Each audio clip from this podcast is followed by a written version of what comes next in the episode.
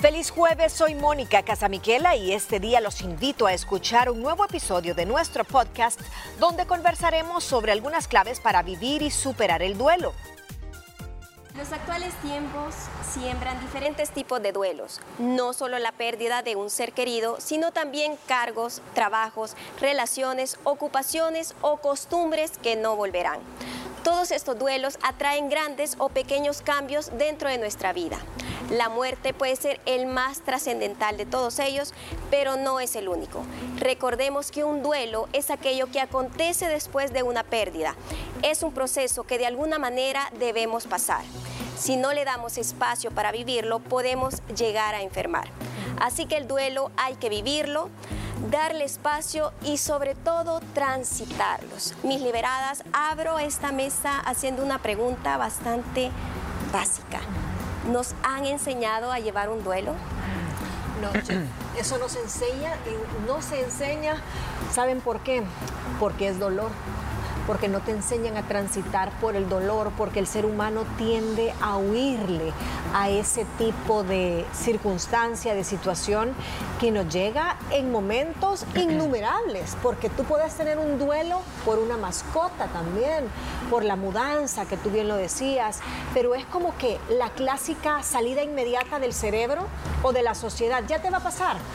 Eh, distraete con algo, anda, date un viajecito, tomalo, mira el vaso medio lleno. Y no te enseñan a, sí, ok, contame, expresate cuál es tu duelo. Nos, nos enseñan a que está malo o mal visto el transitar por un llanto, por una depresión, por una ira, por esa nostalgia, no se nos enseña que es parte normal de la vida. Está mal visto hablar de la muerte. ¿Sí? Es que, ¿sabes qué? Creo que a pesar de esta era en la que estamos viviendo, la palabra duelo sigue siendo para muchas personas un gran tabú por lo que viene alrededor de él. El duelo, tristemente, lo solemos relacionar con la, con la pérdida física de un ser querido. Eh, entonces, ¿qué viene a través de la pérdida de una persona que es tan importante en tu vida? Vienen sentimientos, obviamente, pues que no son los buenos, son negativos. Es ira, frustración, tristeza, depresión y en fin, pudiéramos dar una lista muy grande. Entonces no se te enseña, no se te enseña esto y lo que se nos debería de enseñar es que un duelo es una pérdida no nada más de un ser querido. Y a lo mejor muchas personas estás transitando en este momento de tu vida un duelo que sabes que vas a perder, pero no has llegado a perderlo, pero que tú ya lo visual, lo estás visualizando. Creo que eso se da uno con la madurez, chef, y dos con experiencias vividas que tú no quieres que las personas cercanas a ti vuelvan a transitar ese periodo que a ti te hizo tanto daño y que te hizo parar y no poder avanzar y dar el siguiente paso. Y es que también la sociedad eh, nos tiene ahorita una característica y es aquello de yo soy guerrera, yo puedo con todo, no, no, no, eso no me va a afectar, yo puedo pasar esto así. Y es ahí donde nos centramos. Y no digo que sea una actitud que no vaya frente a ninguna circunstancia, porque en más de alguna hemos ocupado ese estilo de ver la vida, pero en el caso de un duelo, sí siento yo que hay que pasar tal vez no los cinco pasos normales que tenemos en los duelos, pero sí hacer conciencia de que vamos a sufrir. Y, sabe que, sabe que, chef, esos cinco pasos que ya usted lo va a detallar, no necesariamente son en orden, porque ahí está la negación, que suele ser lo primero, está la ira, está la aceptación, eh, hay, un, hay un montón en medio y todos pueden pasar como una vorágine en un lapso de tres días, en un lapso de una semana. Por eso el duelo cuando usted tiene enfrente de sus ojos a alguien que está pasando por un duelo, nunca, nunca lo juzgue, porque cada quien vive su duelo de manera diferente, en estructura y en tiempos. Y hablo de un duelo, inclusive acabamos de pasar el mes del cáncer de mama. Claro. Tú vivís un duelo inclusive por la mutilación de una parte de tu cuerpo que se ha ido de ti, que está que nació contigo, que es parte de, puede ser una mama, puede ser un miembro de una pierna, cuánta gente no ha tenido accidentes, tú tienes un duelo también hasta, hasta por eso, duelos que ni te imaginas, como por ejemplo puede ser a una etapa de tu vida. El duelo cuando se te casa un hijo, eh, pero, pero que, ay no, pero ¿cómo debería de estar feliz? Hay una parte de ti que está cambiando drásticamente. Hay un duelo hasta en esas cosas y, tú crees que ¿Qué me está pasando? Estoy sintiendo como un vacío, como una cosita en la boca del estómago. Estás viviendo un duelo que no lo has ni reconocido. Y sabes que también cuántas personas no se encuentran en este momento de su vida transitando por un duelo, preparándose para algo que saben que ya va a llegar. Vamos a dar un ejemplo. Eh, ¿Cuántas personas no tienen algún eh, un pariente, una persona querida con, algún, con alguna enfermedad terminal? Y a veces las juzgas y dices, cuando ya no está su ser querido, es que ni siquiera se dio tiempo de, tener un duelo. Pero es que él o ella lo ha vivido desde tiempo atrás, a su manera y a su forma. Qué buen punto. No quiere decir que todas las personas que vayan a transitar un duelo, que vayan a pasar un duelo, tienen uno que sufrirlo de la manera que todo el mundo cree, que lo tienes que ver llorando y la tienes que ver. Ah, no, hay personas que lloran en silencio, que lloran a obscuras y que lloran para ellas, ¿me entiendes? O lo hacen en público, pero de con anticipación. Exacto. Eh, y a veces nosotros no tenemos ni idea que hay personas que ya pasaron por ese duelo en el momento que ya llegó esa pérdida. Ya lo trabajaron. Y, con referente a eso sí te voy a agarrar ese punto, porque también existen los duelos en las relaciones. Cuando se termina una relación sabemos que se terminó y hay que procesar, pero ¿qué pasa cuando ese duelo todavía se lleva estando en la relación? Fíjate que es bien importante y qué bueno que tocaste ese, ese rubro, porque muchas veces dicen, puchica, qué rápido empezó a andar con alguien más. No. Es que ellos, esa pareja emocionalmente ya estaba divorciada, emocionalmente ya habían hecho esa firma. Y ese duelo lo vivieron en vida, en vida activa como pareja esas noches interminables de pleitos, esa mudanza muchas veces de cuarto, que cuando tú ya decís a la sociedad me separé, es porque probablemente te has ido y estás durmiendo en el sofá desde hace seis meses. Ya pasaste un duelo, entonces eso eh, tampoco lo juzgue porque cada quien tiene sus tiempos. Un viudo que rehace su vida dice, ni caliente estaba todavía la tierra cuando empezó a salir ese viudo que estuvo hasta el último momento de su vida, de aliento de vida de su pareja, al pie de la cama y encontró a alguien más, vivió ese duelo como Ana Paula estaba contando. Mira, y tú, con, tú eh, tocaste un tema bien importante y quiero rescatar una parte que a veces nos cuesta entender. Cuando una persona se muda de país o te mudas de ciudad, es un duelo que vas a pasar, tiene sus diferentes fases, sus diferentes etapas. Pero analicemos un ejemplo y lo, quiero poner aquí porque a lo mejor ustedes han tenido la oportunidad de conocer alguna pareja con hijos que por el trabajo, ya sea de él o de ella, constantemente, cada cierto periodo de años, ellos tienen que estar cambiando de país en país. Platicando con una de ellas, eh, yo le decía, ¿tú cómo le haces? Porque a mí me costó al, al principio eh, adaptarme, a mí me costó mucho, yo lloré, pero yo ya de dije, ya pasé la página y yo pasé un duelo. Lo pasé. ¿Tú cómo le haces cada rato? Y con hijos me dijo, Ana Pau, es otra vez empezar ese ciclo. Y cada vez que yo me voy, es un duelo. Si yo como adulta me cuesta manejarlo, imagínate con mis hijos adolescentes. Ahora imagínate, ahí es un duelo en familia que eh, obviamente como papás, ¿qué responsabilidad tienes, verdad? De, tener que estar pues más pendiente del tema emocional de tus hijos cuando estás cambiando en edades claves. Cuando, te, cuando te jubilas. Sí. También esa, ya no me levanto a la misma hora, no tengo motivación, estuve tantos años en el mismo trabajo, hasta la, la hora en la que agarras el carro, las rutas, las calles que pasas, ya no las ves, ya no ves. Vaya, es como que si tú dijeras, ya no voy a ir a correr. Ay, no. Imagínate aparte de que te... Y ahí hubiese también un duelo, por lo que fuera, Ana Imagínate, te, te, salí, te mudas a un lugar a donde ya no tienes la infraestructura o lo que sea eh, a ti te generaba las endorfinas, el amanecer, el ver los todo eso. Entonces, hasta eso es un duelo. Imagínate también una casa, las personas que han compartido todas sus experiencias en esas cuatro paredes. Hijos, nietos, bisnietos, y un día se apaga la luz y se acabó. Para la familia, se apaga la luz y se acabó. es, es un duelo porque tú sabes que ahí está la historia de tu vida y de toda tu familia. Ese duelo es duro. El duelo que hablaban acerca de un trabajo, acerca de una familia, de un país, son duelos que nos dan un poco de tiempo de asimilar lo que se nos viene encima, de poder eh, crecer dentro del duelo, vivirlo, porque uno ya sabe que al siguiente año te jubilas. ¿Verdad? Entonces ya vas hacia una meta mentalizada, en el caso de la familia que se va, ya sabe que, que en esa fecha ya se parte y deja todo, pero los duelos difíciles son los que nos agarran de golpe. Y les traía la, la pregunta de que si nos enseñan a llevar un duelo, porque hace poco mi hija tuvo un encuentro con un, de duelo y no sabía cómo actuar. Y es bien difícil no mostrarle a un adolescente el camino. Sí.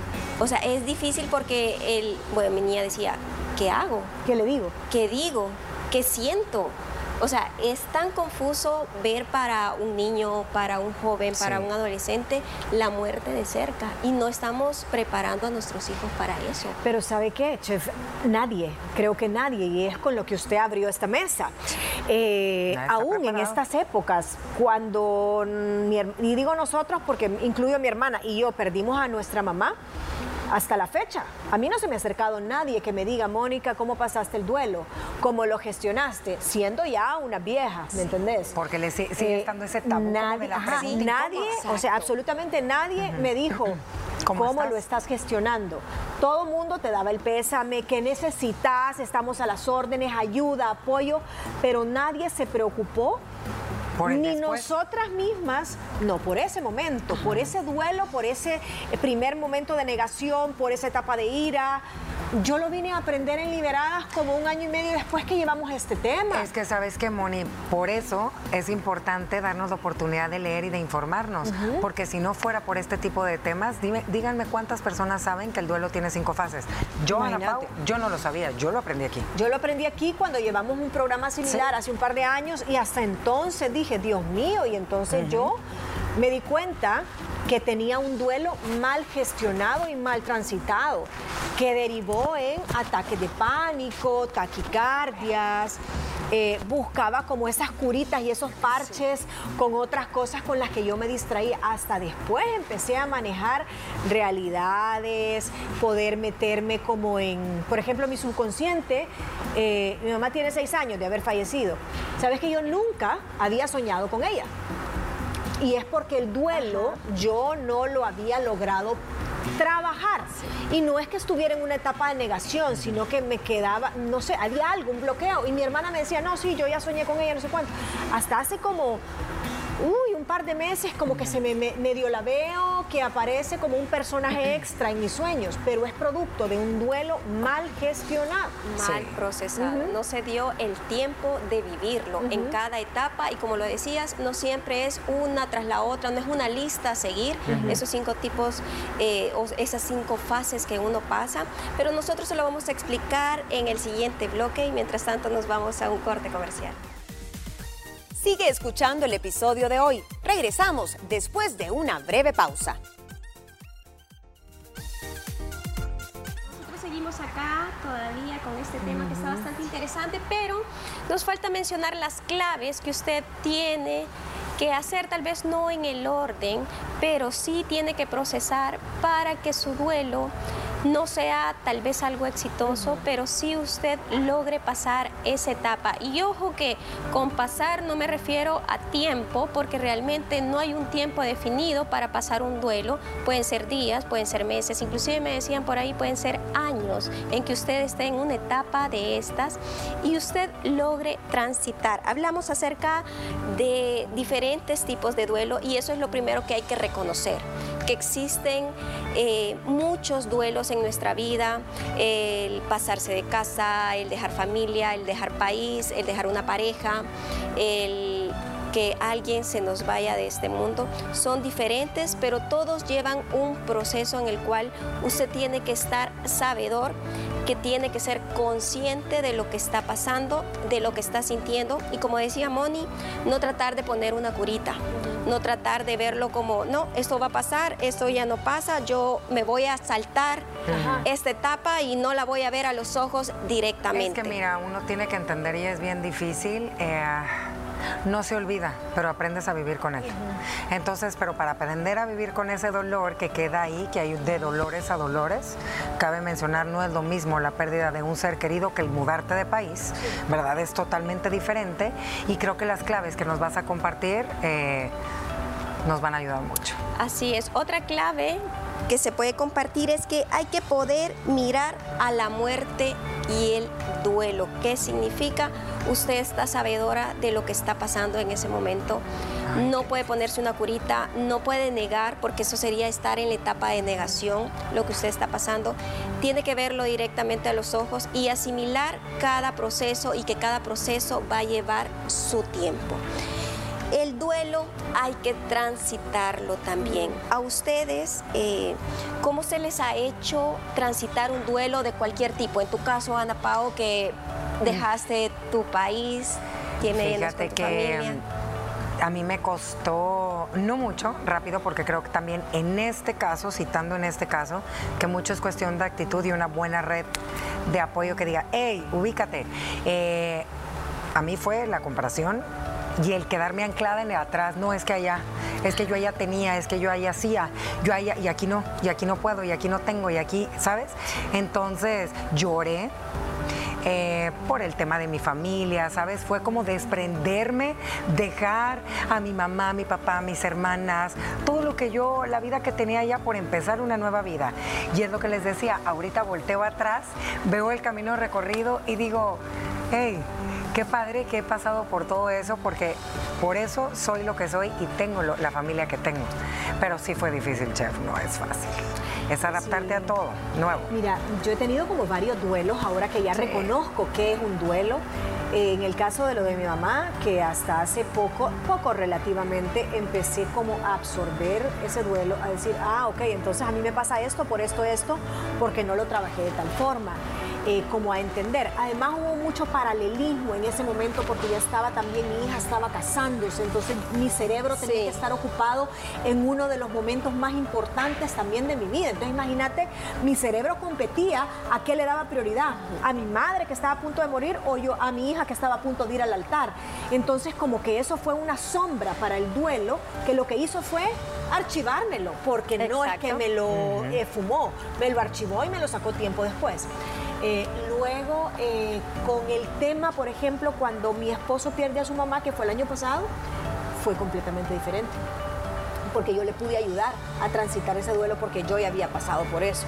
¿Cómo lo hago? Dándole su espacio. Eh, hubo un duelo anticipado porque ya también ella estaba en una etapa de deterioro por su edad y todo. Entonces no- nos anticipamos bastante. Creo que le di su espacio, lo dejé llorar.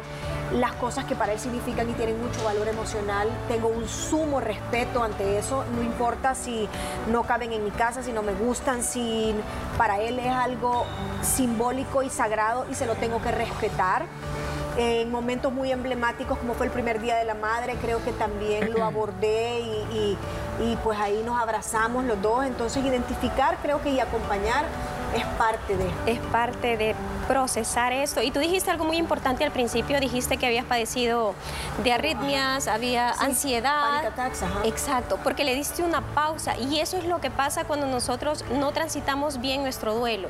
Se vienen las enfermedades y normalmente son las enfermedades de pecho.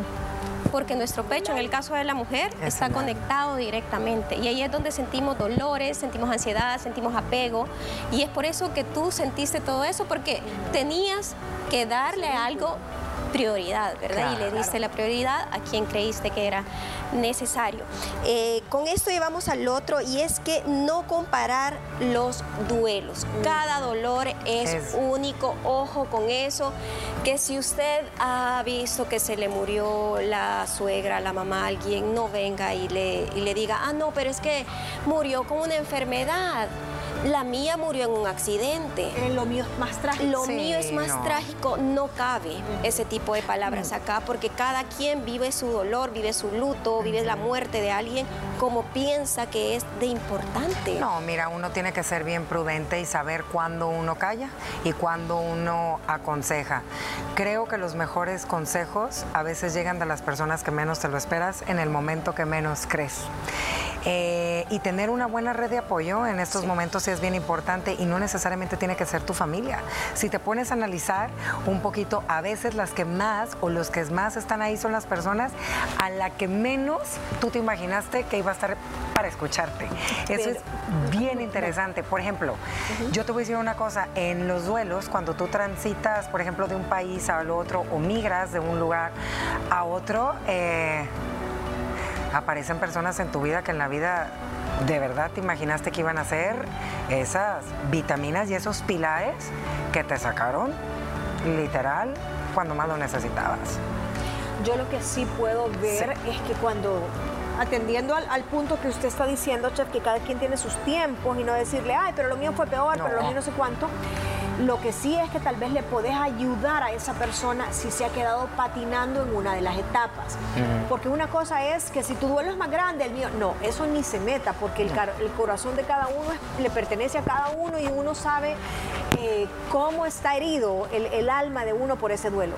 Lo que sí es que creo que si alguien se queda mucho tiempo en una etapa, y eso hay psicólogos que dicen, ok, en esa etapa lo normal es entre tres y nueve meses, y hay quienes pasan 10 años en esa misma etapa, ahí sí creo que si es un buen amigo, tú puedes abordarle y decir, mira, entiendo tu duelo, no he pasado por lo que estás viviendo, no lo quiero comparar, pero creo que tenés que trabajar el tiempo en el que te has quedado estancado en esta etapa de la ira que es donde la mayoría se, queda. Y normalmente eh, cuando sufrimos un duelo es bien difícil que nos acerquemos a un psicólogo. No lo hacemos.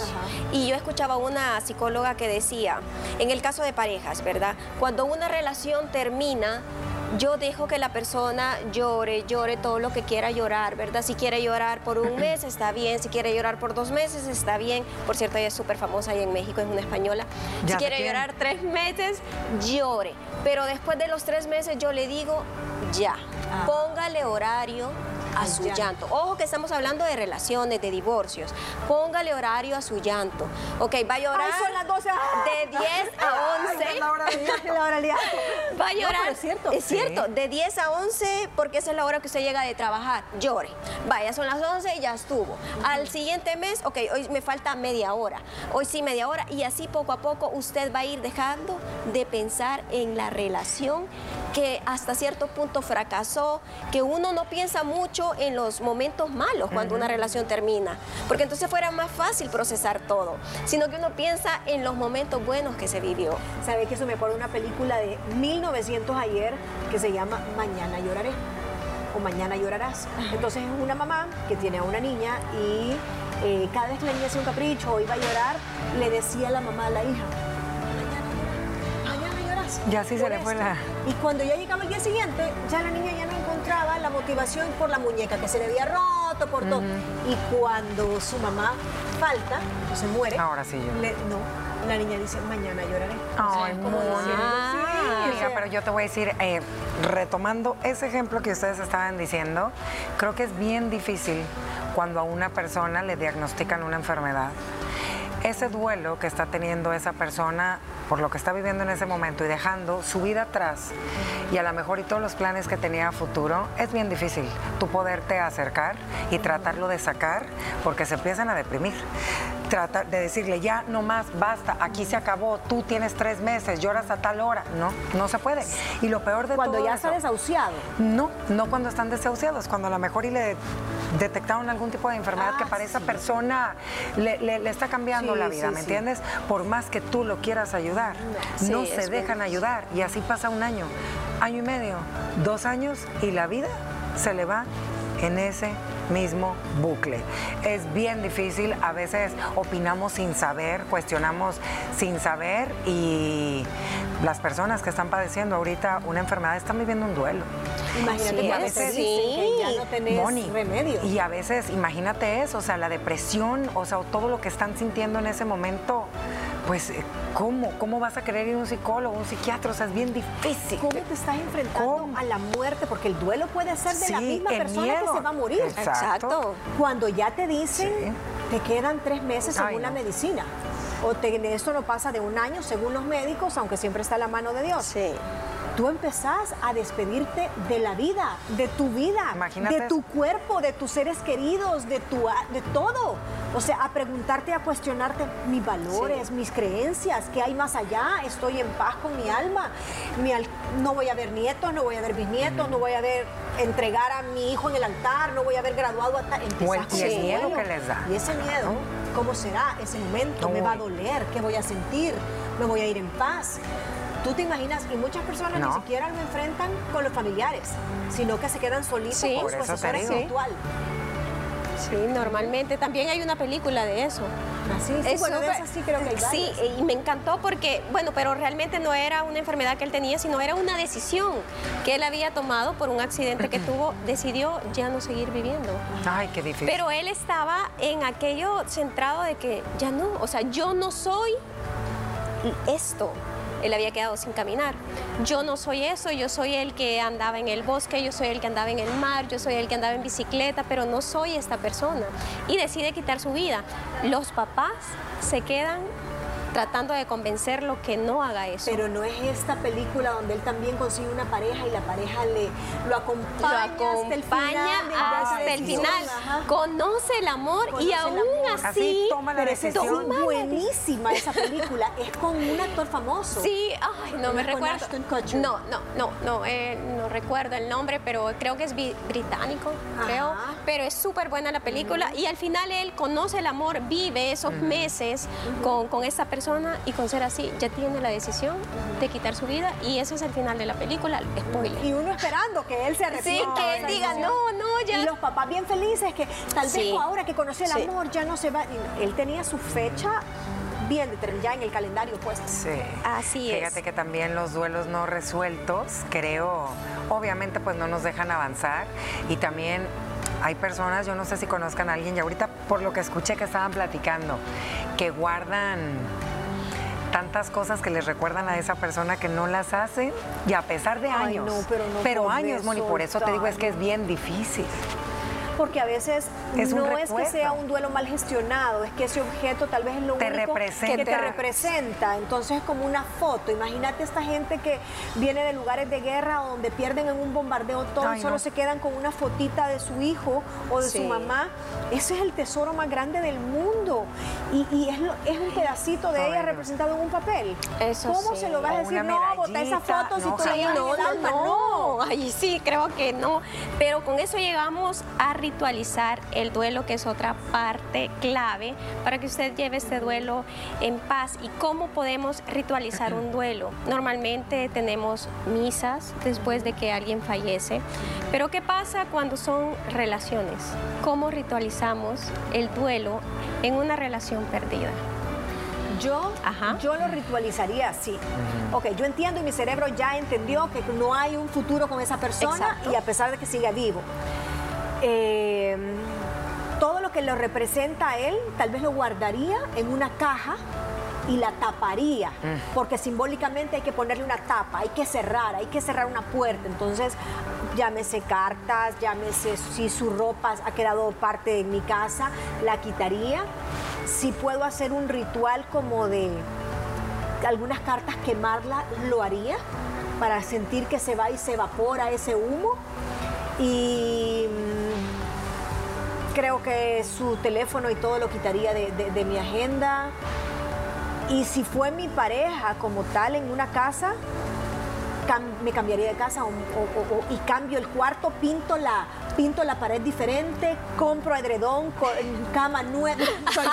Soy, bastante radical. Sí, ¿verdad? ya la vi. Sí, pero sí, El o sea, extremo, el extremo completo, un que me- cambio. Ajá, ese fue mi ritual. Ok, Ana Pao, De pareja. de pareja. Eh, uno, aceptar que ya se terminó. Dos, eh, analiza- analizaría eh, bien cuál fue mi parte de responsabilidad y trabajar en eso, porque creo que cuando algo se termina es por dos, Así no es. nada más uno. Analizar y perdonarme a mí misma para poder avanzar, creo que eso es importante. Trabajar en el perdón hacia la otra persona. Si hay hijos en común, no mezclar por nada lo que sucedió entre eh, esa persona y la mamá para ellos y si tienes las posibilidades y Dios te lo permite poder cambiar de ubicación. de Va, pero de todo lo que dijiste, Solo ese último es la ritualización. Sí, la Lo demás es una internalización. Ajá. ¿Cómo materializar eso? Sí. O sea, le pone vudú a una foto. Es que no, o sea, no, porque si es el papá de tus hijos, creo No que tiene que ser. pero que cambiarme hay- de casa, creo que sería una opción, si se pudiera, ¿verdad? Para que no te recuerde, pues, lo, lo- a él. Sí, creo eh. que sería eso, pero pues lo vas a seguir viendo porque es el papá de tus no hijos. está representando a las Arianas, Ana Paola. No está representando a No, las no, es Arianas. que es la Ariana, es es, que la no. Ariana por el lado tranquilo. Sí existe Ariana tranquila. Claro que sí, es no, ella. Es Por favor. Es que lo seguiría viendo, no, no sí, puedo. así es. Yo. No, yo lo que haría tal vez no fuera tan Bueno, eh, tomarme unos extrema. Ah, unos mezcales, ya trae ahí. Sí. Tu honor. Prendo fuego a todas las. Ajá, cabal. Yo en lo personal lo hice y yo sí escribí una carta. Una carta donde dejé ir el amor que yo sentía por esa persona qué buen ritual. y pedí que también él dejara ir el amor que él sentía por mí. Pedí perdón Ajá, es que y que pedí que me perdonara, aunque ¿Ves? esa carta no llegó a manos de él. Pero lo externalizó. Exacto. Y la quemaste, chef. Y la quemé al final. Y ahí dije, desde acá comienza una nueva vida en la que agradezco todo mi pasado. Lo agradezco porque es lo que soy, Es aprendizaje. pero doy para adelante, vamos siendo una nueva Y los vecinos ¿Saben no qué? se queman. ¿Saben qué hace mucha gente para ritualizar? ¿Qué? Se cambian el color del cabello. Sí. Se cambian porque el ¿Y por cabello es un re- porque el cabello representa muchas emociones y una conexión espiritual. Lo hablamos, ¿se acuerdan en el Sí, tema de en lo que tu cabello representa Sentarse. emocionalmente? Mente. No, el corte y el color. Entonces, cuando hay momentos dramáticos en tu vida, el cabello es lo que Es lo que- simboliza. Entonces, cuando Como Britney se- se rapó. clava- Como yo me rapé. Usted se rapó por eso. pelo Entendemos. Rosa y Rosa. rapada de un lado, ahí estaba todo que mi cambio. emocional? Sí, muchas emociones de por medio. Y como le decías, ¿Un duelo? eh, un duelo, así es, ya venía de pasar por una decisión que se había tomado durante mucho tiempo, pero se ejerció en ese momento. Así que ahí dije, pum, venga para acá que el pelo crece. Cuando la Britney Sí, se rapó, se rapó. estaba Sí. pasando por un momento emocional súper drástico. Y ella lo dijo. Y ella hay lo dijo, quienes- sí. Hay quienes ritualizan el duelo eh, cortándose el cabello, o dicen, bueno, nunca más o nunca más me volveré. a-". Yo conozco viudas que dicen, jamás me voy a volver a poner un color vivo, alegre. Ritualizan su duelo vistiéndose por siempre de, De negro, negro. gris Exacto. o colores de, de oscuros, así es. Sí, y eso se ha dejado de hacer. Antes se hacía mucho acá, en aquellos años, donde usted miraba a una mujer de negro de 35, 40, Viuda. vistiendo todo de negro, él sabía que esa mujer era viuda. Y no se podía. Dios. acercar. No se le podía acercar. Acercar. Y si se le acercaba, solo era para casarse. Sí, para sacarla de la viudez Para con sacar. honores. Exacto. Así se vivía. ¿Cómo han cambiado los tiempos? Y ahora, en esos tiempos. La viuda le llega a dar el pésame el amante. ¡Ay, no! No, bueno, sí. Hay de todo, hay de todo. Así es, seguimos. Y es que las cinco etapas del duelo que Moni mencionaba consta de negación, ira, negociación, Negociación. también, Ay, dep- depresión y la última que es aceptación que al final es lo que más nos cuesta llegar. Yo no le voy a decir se va a tardar tres meses en una, dos meses en otra, un día en otra. Eso va a ser al tiempo que usted crea conveniente pasar cada etapa. Y si se le hace difícil pasar un proceso de duelo de cualquier tipo, aunque a veces suene gracioso lo de las relaciones, a veces suene gracioso también lo de cambiarse de casa, cada quien sabe el dolor que tiene y si usted no puede aceptarlo, busque un psicólogo, busque ayuda profesional, porque también para eso están. A veces no lo vemos de esa forma, porque ya tenemos el chip de, no, vivimos, nacemos, vivimos y morimos, ¿verdad? ¿Y cuál sería la etapa de la negociación? ¿Con la vida? Con, bueno, ok, acepto esto, pero no voy a dejar tal cosa. Yo creo que es como, ya pasó, esta es mi realidad, Ajá. Exacto. al toro por los cuernos. Negocias con tu cerebro. Con tu Sí, cerebro. o sea, es una O sea, negociación Ya no puedo cambiar lo interna. que pasó, esto ¿Qué es lo que tengo, este es mi presente. Así es, ya no está conmigo. Ya no está conmigo. Ya no existe esa relación, ya no lo voy a ver más, pero mi vida tiene que continuar, porque la vida de todos tiene que continuar. Llegar a ese punto de negociación interno es bastante difícil. Saben que hay un duelo que nunca hemos hablado lado, y que es cuando cambias de colegio a tus hijos. Ay, también. aunque sea local. Sí. Eso es un duelo espantoso. Tus amigos, tu uniforme, tu identidad. Identidad, todo. mira, qué buen punto estás tocando. ¿eh? Muy bueno, y te voy a decir algo. Fíjate que yo sí fui de las que sufrí un cambio de colegio y me dolió. Mi hija va a hacer un cambio el próximo año y surgió de ella. Yo me senté con ella y le dije, ok, ¿querés cambiarte de verdad? ¿Tenés amistades ahí? Sí quiero cambiarme. ¿Van a ir tus amistades? no, ajá, ¿van a ir contigo las amistades? No, voy sola. Entonces yo me doy cuenta que los niños, los jóvenes de ahora son más fuertes. Y transitan el duelo de una manera diferente. Diferente. Entonces ella ya va con la idea de que es un nuevo colegio, de que sabe que va a haber un cambio, pero va de frente.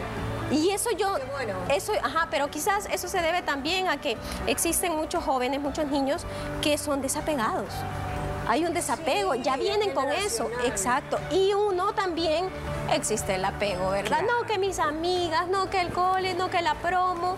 Yo soy de esa. Sí, ya no voy a tener la chupa de la promo. Eso, exacto. Ya no me voy a graduar con mis compañeras, pero yo creo que sí existe un cambio en la niñez de estos tiempos que ya fomentan un poco más el desapego, fomentan un poco más el centrarse en uno y no mirar alrededor, sino que ir hacia adelante.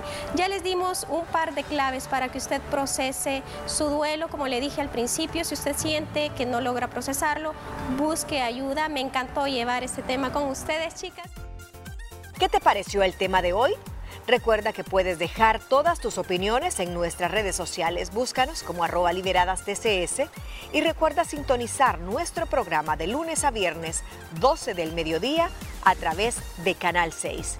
Para cerrar la semana conversaremos sobre aquellas cosas que no nos importan, pero que la curiosidad hagan que las queramos saber. Los esperamos.